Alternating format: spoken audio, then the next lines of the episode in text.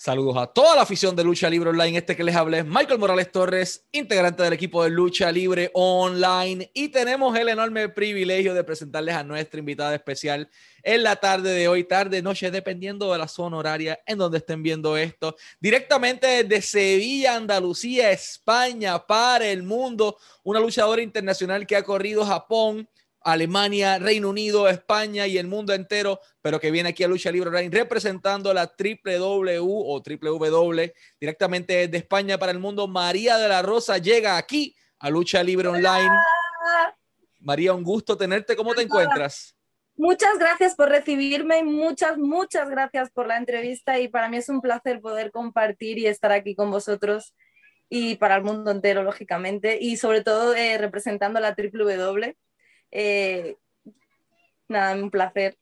El placer es nuestro. Un gusto tenerte acá en Lucha Libre Online y vamos a hablar un poquito de la W, pero ya mismito llegamos a eso. Eh, quería comentar o comenzar esta entrevista preguntándote cómo comenzó tu pasión por la industria de la lucha libre, o sea, qué lucha o qué eh, talentos te motivaron lo suficiente como para querer pues ingresar a este mundo.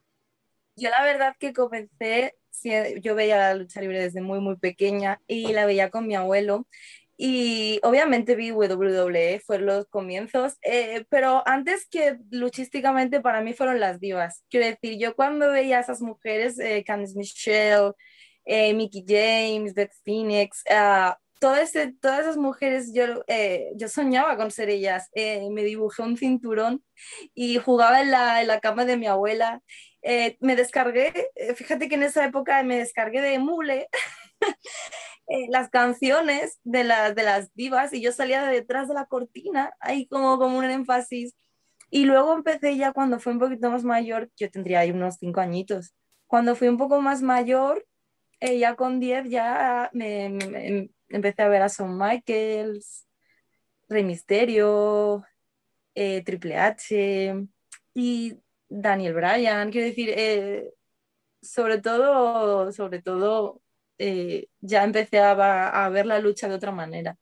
Y toda mi vida eh, prácticamente ha sido soñando poder montarme a un reino hasta que lo conseguí. Y de esa niña que estaba en su hogar jugando a ser diva con apenas cinco añitos, ¿cómo das ese salto o cómo conectas la situación para poder encontrar a tu primer entrenador o entrenadora de lucha libre? Yo, sinceramente, fue casualidad y, yo creo que el destino. Eh, hay muchas veces que, mm, que, no, que no logramos ver que, que quizás, eh, quizás hay un camino hacia nuestros sueños y está ahí. Yo nací en Sevilla, pero yo me he criado allí, yo he vivido allí hasta que me mudé a Madrid. Eh, yo cuando llegué aquí a Madrid, yo no conocía a nadie. Eh, entonces, de repente, eh, un día busqué para hacer otro tipo de deporte porque yo entendía que la lucha libre era inexistente en España o minoritaria, no existía. Entonces, de repente, yo en internet puse, eh, por probar, puse lucha libre. Y dije, bueno, a ver qué me sale lucha libre en España. Y de repente me aparece el ring de lavapiés. Y dije, ¿cómo? Y claro, y yo en ese momento no leí el artículo porque dije, ¡buah, boxeo! Pero de repente me detuve porque vi tres cuerdas en el ring y dije, eh, toda mi vida llevo viendo ring, o sea, un ring de lucha libre, y digo, tres cuerdas solo puede significar una cosa. Y efectivamente, eh, ahí estaba la triple W. no me lo pensé, quiero decir que mm, mm, eh, al día siguiente fui y llamé al gimnasio de Lucharama y no volví a salir del gimnasio. Y la parte más difícil por lo general es la primera caída. Eh, le duele la vida, el cerebro y la mente a cualquier ser humano. ¿Qué recuerda María de la Rosa de su primera caída en aquel cuadrilátero de la triple W? Me hicieron un body slam. La primera cosa que yo esa fue tu primera caída, no una caída básica de espalda, un body slam. Me hicieron un body slam. Me hice un body slam una persona con la que, fíjate que a día de hoy todavía entreno con ella, ¿eh? y que muchas veces que en entrenamientos súper técnicos que hacemos ahora, eh, nos quedamos mirando y en plan, jo Javi, lo que éramos, ¿eh? ¿eh? lo, que, lo que éramos, cómo empezamos y mira dónde estamos. Eh, me, me hice un body slam y, me, me reventé la espalda. O sea, no me reventé, quiere decir que me dolió muchísimo, que no estaba preparada para ese momento. Nadie está preparado para eso. Eh, ¿Recuerdas cómo fue el impacto con las sogas la primera vez? Por lo general lo mismo, la primera vez que te mandan a correr cuerda, la espalda queda sumamente marcada. Eh, tenía moratones en la zona de los... Sí, tenía moratones tanto en la zona del culo, claro, de, la segunda cuerda, como aquí en los homoplatos. Eh, mi entrenador, que en ese momento eran, eran unos tiempos que era todo diferente, era un entrenador de... Era, la verdad es que si yo he llegado aquí, quiero decir que la base que tengo eh, ha sido buena. Entonces mi entrenador fue, fue buen entrenador. Eh, nos tenía corriendo cuerdas. Eh, yo ahora mismo corro cuerdas, a veces incluso llega un punto ya que controlas tanto la situación que ya vas como muy fluida, como muy... En ese momento era un dolor y correr a cuerdas era, uff, uy, hoy toca cuerdas, Dios mío. de entonces de esos entrenamientos de aquel primer body slam que le saca el alma a cualquier ser humano, de correr cuerdas y terminar con moretones en la espalda, pasamos a, tu graduación y toca siempre la primera lucha. Eh, en la carrera de María de la Rosa, ¿qué recuerdas de tu primera lucha? ¿Qué, ¿Cómo se sentía el público? ¿Quién fue tu oponente? ¿Y cómo te sentías al salir por esa cortina sabiendo que ibas a cumplir el sueño de aquella pues niña de cinco años? Pues eh, fíjate que yo llevaba unas mallas moradas eh, de, de campanas eh, en representación a Mickey James. Era, fue mi primer GIA. Eh, fue una adaptación de Mickey James al personaje que yo hacía. yo lo recuerdo como algo, yo el combate lo veo ahora, que está todavía en YouTube, encima creo que está en YouTube. yo lo veo ahora y técnicamente digo, Dios mío, digo, joder, pero mm, sentimentalmente, qué bonito. hay una foto eh, que es el símbolo de ese combate, que sale mi oponente llorando y yo abrazándola. Eh, fue tan bonito luchar con, con Sara, que le mando muchos besos, eh, que en ese Kaira, de luchadora, fue tan bonito luchar con ella y lo hicimos tan bien. el público en Tabacadera es genial, nos apoyó muchísimo. Eh, nos gritó muchísimo. Eh, mis, eh, luché con, con managers, luchamos con managers, hicieron un buen trabajo. El combate, nos, el producer o los, booking, los bookers de esa época nos dijeron que era un muy buen trabajo. Entonces, aunque tú ahora técnicamente no te lo ves bien, emocionalmente fue increíble. Y esa, y esa niña que estaba sola en Madrid, de repente ya no estaba sola y se había subido a un ring. Eh, era cuando semanas antes estaba en Sevilla eh, y prácticamente con una vida totalmente diferente. Es magia, quiero decir, el, el, el, la lucha libre es, magia. María de la Rosa, eh, y esta le pregunto un poquito más personal. María de la Rosa es luchadora, es hija, pero también es madre. Entonces, ¿cómo logras cumplir ese sueño mientras te toca eh, levantar a tu hija y dar lo mejor por ella también? O sea, ¿cómo logras crear ese balance? Es que, ¿sabes qué pasa? Es un tema que es complicado, porque mm, ser madre es muy difícil em, y ser madre luchadora con una carrera en constante progresión, cuando acabas de comenzar, es más difícil todavía yo eh, a las mujeres de hoy en día que progresan con hijos, eh, yo, para mí son superhéroes. Eh, somos superhéroes. Y mm, entonces, claro, yo en el momento en el que me quedé embarazada, fue justo, no lo sabía. O sea, luché en el Arnold Classic de la WWE, no lo sabía. ¡Wow! Claro, me enteré después. Entonces, tuve que, que, tomar una elección Em, y esa lección conllevó a tener a mi hija, el papá también es luchador, eh, que le mando muchos besos, eh, que está con mi bebé ahora. el padre también es luchador y, y, aunque él seguía en activo, pero yo, yo veía cómo la gente seguía en activo, pero yo no. Y tenía que mantenerme feliz porque era madre, mientras mi carrera se paraba en, en seco. Entonces fue difícil, es difícil, pero yo creo que, mm, que la lucha libre eh, es una pasión grandísima y, y, sí o sí yo tenía que sacarla adelante con una hija y con lo que fuera. Entonces tenemos esta niña que ya viene de un hogar en donde papá y mamá son luchadores. A la chica también le gusta la lucha libre. sí, hay veces que sí, se divierte bastante. Ella ha venido a, luchar, eh, vino conmigo a Barcelona, a Lucha Libre Barcelona, eh, a un evento a luchar y se lo pasó muy bien. Yo uno, tengo una imagen que salgo yo eh, con el Jar de María de la Rosa dándole el biberón a ella en el show. Es, es genial porque había momentos en los que yo estaba hablando el combate y la tenía aquí encima. y luego se la dejaba a mi madre y ya luchaba y cuando terminaba de luchar volvía otra vez a estar, a estar con ella y, y te puedo asegurar que esa fusión, que es agotadora, porque jo, acabas de dar todo en el ring y después tienes que dar todo como madre, eh, creo que esa fusión es lo que hoy me mantiene en pie sobre un ring. Eh, quiero decir, yo para mi hija soy un superhéroe y, si, dentro y fuera del ring y eso, y eso es, muy bonito, es muy bonito. Volviendo nuevamente a, a, lo que es la industria, ¿qué podrías hablarnos sobre la afición de la lucha libre en España? ¿Cómo son? ¿Cómo reciben al talento? ¿Qué les gusta? ¿Qué no les gusta?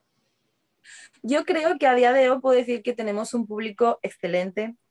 Creo que el público español que, nos, que, nos, que hemos tenido en Tabacalera, yo he vivido momentos increíbles gracias a ese público.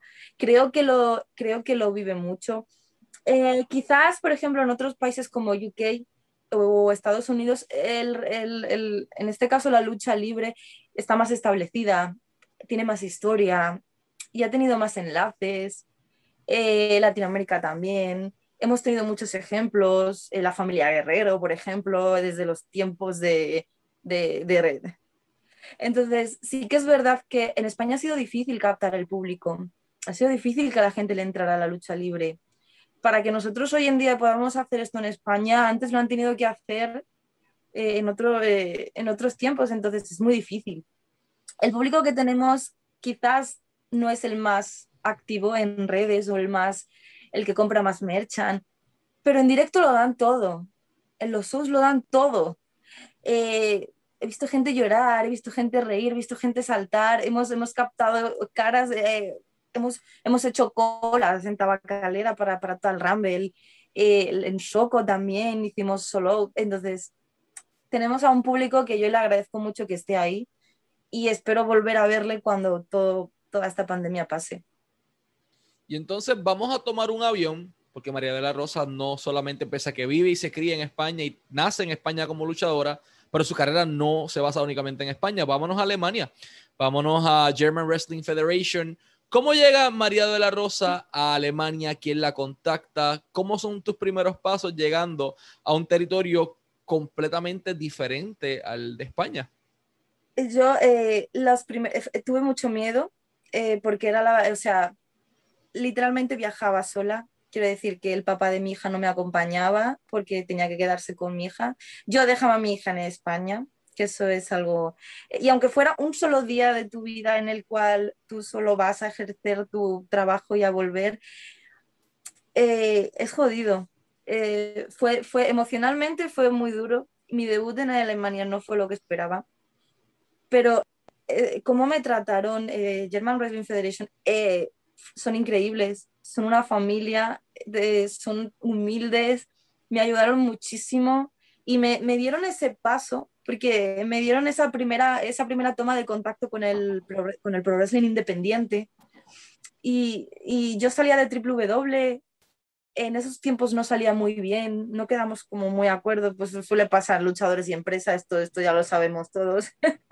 Entonces sí que es verdad que fue muy duro, eh, lo, que te voy a contar es los, los highlights míos de, para poder yo enseñar mi trabajo. Los hice mientras, eh, mientras, mientras dormía mi hija una noche. Y luego al día siguiente me contestó la empresa y dije, Dios mío. Entonces, eh, claro, hablé con el papá y le dije, mira, oye, que me han contactado y tal. Y Alemania fue conmigo increíble. O sea, yo, yo tengo un bonito, un bonito recuerdo. El debut fue un poco jodido también, quiero decir, no fue lo que esperaba, pero volvieron a llamarme. Quiero decir que algo bien hice. Claro, eh, ¿qué podrías hablarnos enfrentándote al público alemán que nuevamente es completamente distinto al de España? Allá sí desembolsan dinero en mercancía sin dudarlo un segundo, eh, pero en vivo es como medio extraño, ¿no? Sí, es porque son más calmados. Quiero decir, eh, sí, son muchos más calmados, son más, te voy a decir que en este sentido son más técnicos. Son mucho más técnicos. El público está acostumbrado a un tipo de combates que aquí, por ejemplo, en España varía un poco. Eh, entonces, el público era más callado. Pero yo, por ejemplo, eh, también te digo que, mm, que, son muy cálidos, donde, donde, ahí donde ves esa frialdad, porque son, son cálidos. Eh, ellos son, o sea, quiero decir, apoyan mucho a los luchadores, sobre todo a los extranjeros. a mí, me, a mí me, me, me gritaban mucho en el combate, me animaban. Eh, yo les echo mucho de menos. Les mando un beso también porque sí que es verdad que con algunos tengo toma de contacto y, son geniales. También creo que es lo que uno proyecta, que, eh, tanto como persona como luchador. Yo como luchadora eh, tengo, tengo mi público, pero como persona también. Entonces, hablando de públicos difíciles o diferentes, vamos a tomar un avión y ya te, se te hizo difícil dejar a tu hija para ir a Alemania. Pero entonces vámonos al otro lado del mundo. A muchas horas de distancia, vámonos a Japón, a la ciudad del, sol eh, naciente. Y es difícil, you know, ¿cómo llegas a, Japón? ¿Cómo ocurre esta oportunidad? Y culturalmente, ¿cuáles fueron los primeros retos que enfrentaste al llegar a ese país? Wow, eh, fue muy difícil. Yo eh, creo que no todo el mundo está preparado mentalmente para eso.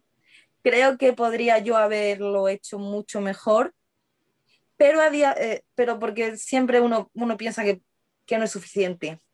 El, Japón fue el punto de inicio de, una progresión hacia de mi carrera increíble. Japón me dio, me dio luchísticamente, técnicamente y emocionalmente todo lo que yo creo que me faltaba. Pero cuando yo fui a Japón, yo estaba en un stand-by de mi carrera. Eh, estaba en Alemania, Italia, pero no salía de Europa, no entrenaba en la WWE, entonces técnicamente no, no avanzaba. Eh, entonces, mentalmente tampoco eh, como luchador. Entonces, Japón fue una oportunidad que yo escribí. Yo escribí, escribí realmente con, con pocas esperanzas, si te digo la verdad, porque dije, wow, ¿cuántas luchadoras hay en el mundo que serán mejores que yo? Me respondió Marvelous y eh, me respondió Marvelous y entonces me dijo que podía ir que eh, el contrato eran tres meses, que me probaban si eh, eh, veían que técnicamente estaba bien y que los entrenamientos los pasaba, pues me, me, dejaban. Si no, pasaría a ser aprendiz y solo podría estar un mes, pero sin cobrar y sin contrato. Entonces yo dije, fue una decisión, me, recuerdo perfectamente el momento en el que leí que, que me miré al espejo y dije, tienes solo hay, solo hay una opción y es no fallar, porque dejas aquí en España a tu hija, a la W que no tenía esperanzas en mí tampoco y, y al papá de mi hija, con mi hija. Entonces, no la opción de fallar no era una opción para mí. Entonces, con todas esas, cogí las maletas y me fui. Y entonces Marvels tiene algo bien particular y es que eh, sí, hay lucha libre, pero entrenas todos los días. Tú vives en un dojo, tú respiras lucha libre, tú comes lucha libre, tú miras lucha libre todo 24/7. ¿Cómo fue esa experiencia de España que tal vez es un poquito más inestable, eh, que no se hace todos los días, a de momento estar haciendo lucha libre siete días a la semana? Fue, eh, ahora mismo lo recuerdo como algo, al principio fue doloroso eh, recuerdo que me incorporé al entrenamiento un día después de llegar, yo y mi compañera Samantha, que le mando un beso porque se, se rompió la rodilla al, mes y medio. Uh. Sí, tuvo que volver a América. Entonces, eh, recuerdo que llegué allí y, y, yo estaba, yo llegué, me, me recogieron con un cartelito, bienvenida, no sé qué, fue muy bonito, la televisión de, de, Tokio también estaba ahí, nos grabó y tal, luego nos hizo un documental. Eh, cuando llegué al dojo mm, tenía terror, porque mm, era en la casa donde vivíamos todas las luchadoras y el dojo. Entonces, eh, todas estaban entrenando y yo de repente pasé y fui para la habitación a descansar porque al día siguiente me, incorporé y, y entrenamos seis horas. Luego pensé que solo era ese día, quiero decir, pensé que luego de esas seis horas eh, me dio un pequeño mareo y fui a, vomitar la comida porque lo pasé, porque claro, imagínate como los nervios, el jet lag, todo.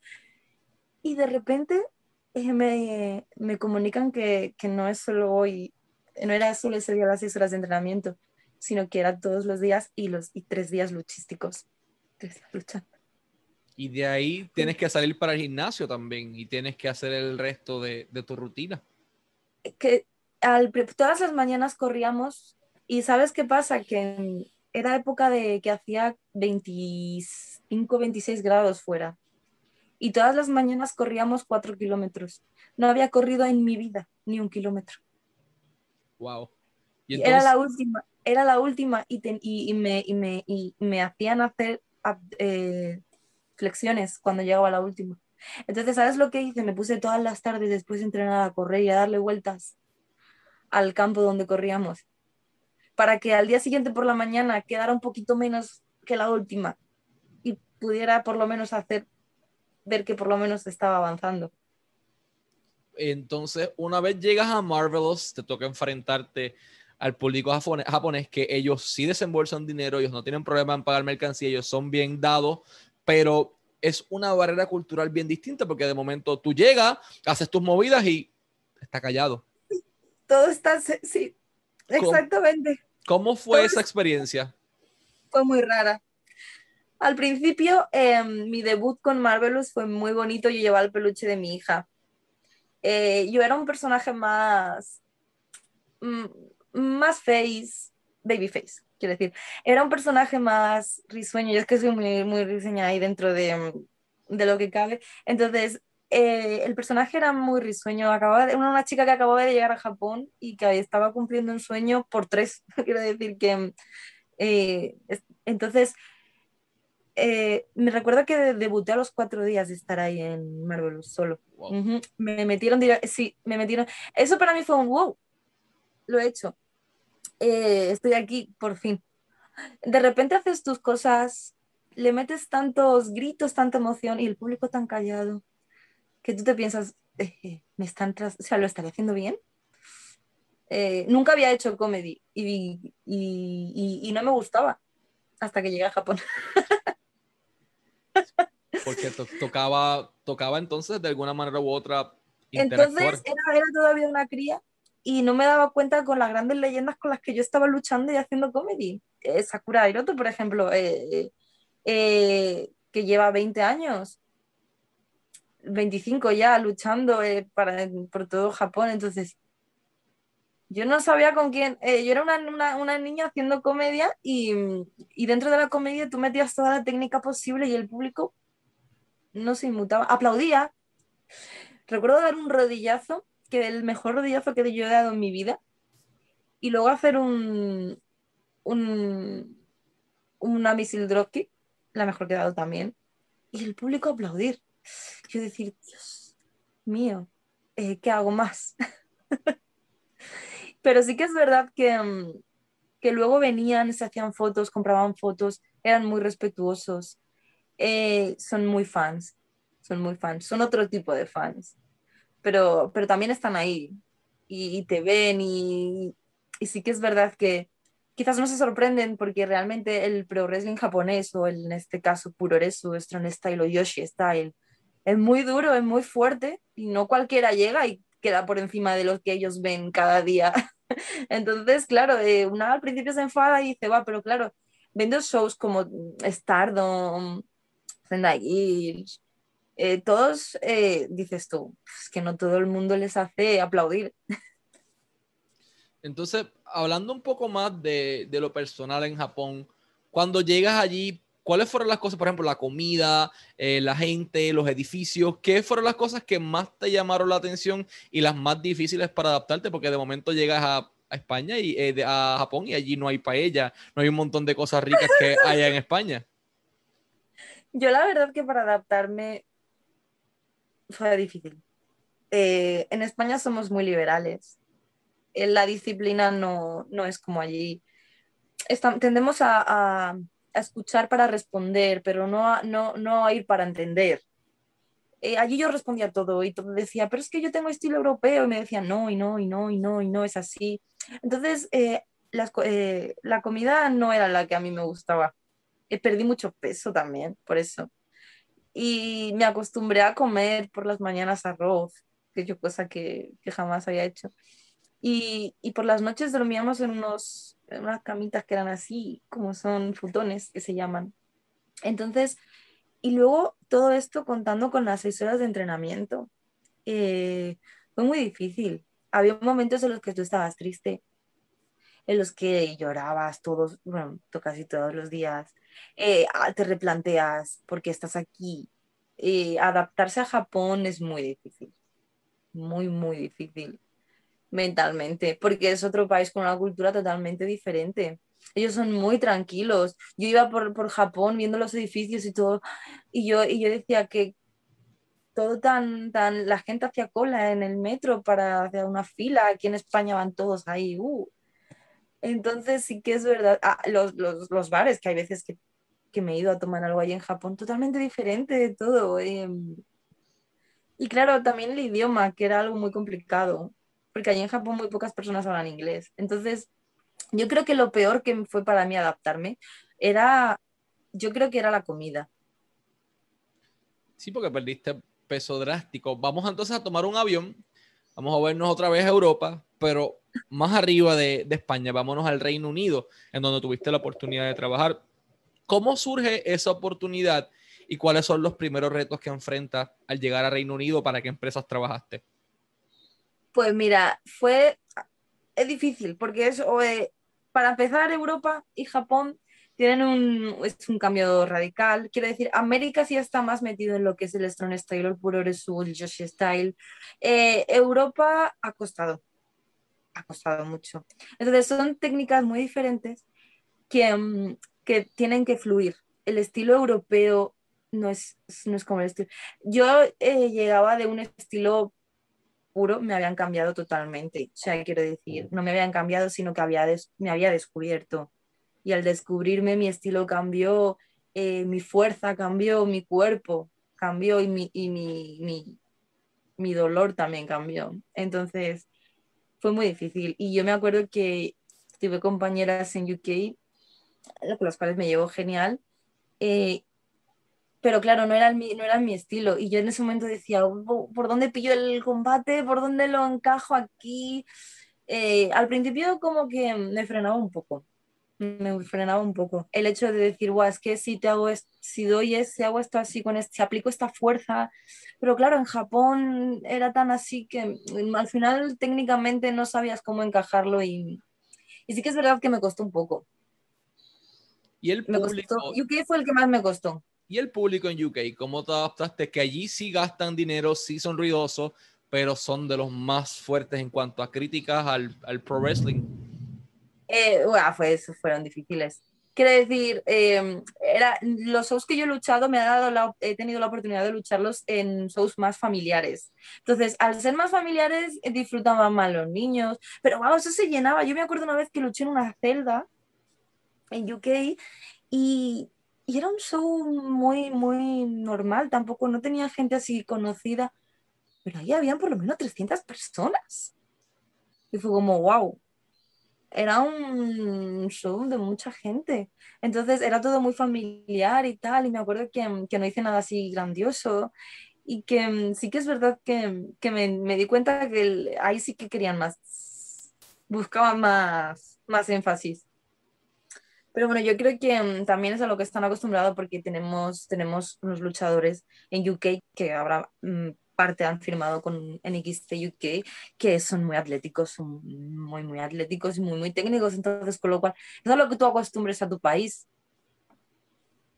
¿Te ha tocado recibir eh, hasta el momento algún acercamiento o alguna oferta de alguna empresa de gran magnitud, sea WWE para NXT UK? Porque en estos momentos a ellos les hace falta talento español para tratar de invadir ese mercado y cautivar a, la gente, sea WWE o sea cualquier empresa en Estados Unidos. Yo creo, de, empresas grandes sí que me ha llegado. Quiero decir que he podido contactar eh, y hemos podido entablar un acercamiento. Yo creo que mm, es un poco difícil, em, bueno, ya no por la, porque eh, pues está X, que ha sido un, enlace fundamental. Em, era, yo me lo esperaba, este enlace fundamental, quiero decir, es, es pura magia en el ring y mm, yo creo que, que todo en, en, cada parte del mundo hay un alma del pro wrestling y yo creo que en España es él. Entonces sí que es verdad que ahora mismo con ese enlace o con esa visión gracias a, a Iki, eh, tenemos más versatilidad los luchadores españoles y ahora ya no es cuestión de, visibilidad, es cuestión de uno mismo, de esforzarse y trabajar para que te vean. Porque ya estamos en el punto de mira. Entonces, solo hay que trabajarse ya para que, para que podamos llegar ahí. Yo he entablado conversaciones con empresas y sí que es verdad que, que eh, ahora que va a salir el programa y con la actividad, tengo una posible esperanza. Y hablando de eso mismo, WW estrena este sábado su programa a través de su canal de YouTube. Lo pueden conseguir como la WW en el canal de YouTube. Va a ser este sábado a las 2 de la tarde, hora del este, 8 de la noche, hora de España. ¿Qué podemos esperar en esta nueva fase de la WW? Wow, pues mira, eh, fíjate que yo estoy muy, ilusionada. Eh, estoy dentro del proyecto eh, habla, este proyecto se formó eh, en Lucharama, que es donde yo doy los entrenamientos, que es mi casa, eh, vivo constante, de lunes a sábado ahí. Entonces, sí que es verdad que al principio fue muy difícil cuadrar todo. la pandemia nos devastó. Total Rumble 10 se hacía, unificábamos todas las empresas de wrestling español, eh, en el mismo evento, entonces como que, como que era, era el inicio, era, el inicio y se vino abajo. Yo lo pasé muy mal personalmente por, ese, por la pérdida de ese evento. Eh, entonces nos sumimos en una inactividad, no se podía hacer nada. Eh, sí que es verdad que, mm, que lo, lo, intentamos en un plató, nos fue imposible no estuvo imposible por cuadrar el set de grabación, cuadrar todo, pero yo dije, bueno, tenemos una suerte que tenemos una casa, es Lucharama, mejor o peor, está ahí. Así que hicimos el set de grabación en Lucharama y, y wow, eh, los programas son increíbles. Eh, son, es un programa que es una especie de Lucharama Game Room. Eh, va a haber una batalla, va a haber unas promos, combates. Eh, los episodios van a constar de 20 a 25 minutos. Cada episodio tendrán de 3 a 4 combates. Y sí que es verdad que todo está hilado. Eh, no te puedo contar nada más, pero eh, sí que es verdad que yo que he estado personalmente en el proyecto, te puedo asegurar que han dado todo. Hemos dado todo. en calidad luchística, en set de grabación, hemos acondicionado Lucharama para que todo quedara perfecto. Hemos sido, yo he pecado mucho de, de ser muy exigente, también te lo tengo que decir, ellos era muy exigente. Yo veía que algo no cuadraba bien y ya estaba ahí, o miraba un combate y decía, eh, esto y esto y esto y esto. He sido muy exigente. Pero lo que yo creo que, que tengo que agradecer es postproducción y audiovisuales han trabajado como nadie. Nos, nos, nos, han dado unas imágenes en una calidad visual increíbles y unas intros de luchadores increíbles. Entonces yo creo que, que, que vamos a flipar bastante.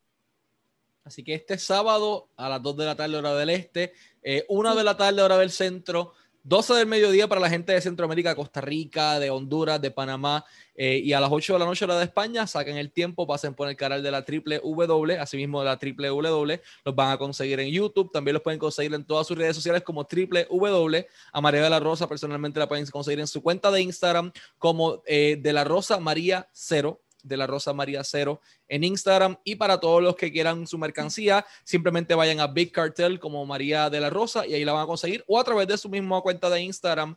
Ahí, ahí van a llegar. Antes de, cerrar la entrevista, eh, es una pregunta un poco más personal.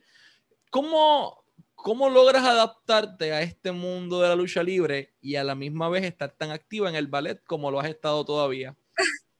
Pues mira, eh, el ballet, si te digo la verdad, yo lo dejé hace muchos años por la lucha libre. Entonces, hay una parte en la cual yo cuando empecé, comencé con la lucha libre, era eso, o sea, quiero decir, era mi sueño. Pero también hay otra parte de mí que, que ha vuelto al ballet tras no poder hacer la lucha libre. Entonces he fusionado y mm, mi mente y mi cuerpo han mejorado al 100%. Eh, hay momentos en los que en los que mi profe de ballet me dice, te veo y, y, luego te veo luchando en esos vídeos, es una persona totalmente diferente. Son, digo, son dos partes de mí, una parte es, es más, es más, es más, ¿cómo te puedo, cómo te puedo decir? Más ruda. Más ruda, sí, hay una parte, hay una, hay una agresividad, hay, hay una tendencia, hay una ira, hay que, o quizás a lo mejor una parte dolorosa de mí que, que sale en el ring, que coge fuerza y que, y que impacta en el ring. Y luego está la otra parte más sentimental. Yo soy muy empática con la gente. Y luego está esa parte que es muy bailarina, que es una parte que mm, la música clásica la amo. Entonces sí que es verdad que son dos partes totalmente diferentes, pero que tienen una fusión muy bonita. Así que si quieren seguir más de María de la Rosa, como les mencioné, tienen su cuenta de Instagram, de la Rosa María Cero. Ahí pueden ver un poco de, su talento en el ballet, de su diario vivir con su, con su bebé. Eh, de la lucha libre, de todo un poco. Eh, síganla en sus redes sociales. Este sábado, 2 de la tarde, hora del este, la W estrenando su programa. Échale un ojo, créanme, va a valer cada segundo de su tiempo. Y María, muchas gracias por tu tiempo, siempre augurándote el mayor de los éxitos. Muchas gracias a vosotros por la entrevista y muchos besos. Eh, os agradezco en el alma que me hayáis podido escuchar. Y nada, espero que, que, este, que nos veamos el sábado 8 de la tarde en, en YouTube y espero que os guste el programa y que sigáis viéndolo. Eh, hemos puesto todo nuestro énfasis y nuestro trabajo para poder salir de la pandemia. Nada, pues muchas gracias a todos. Gracias a ti, este fueron María de la Rosa y Michael Morales Torres para Lucha Libre Online, la marca número uno de Pro Wrestling y Combat Sports en español.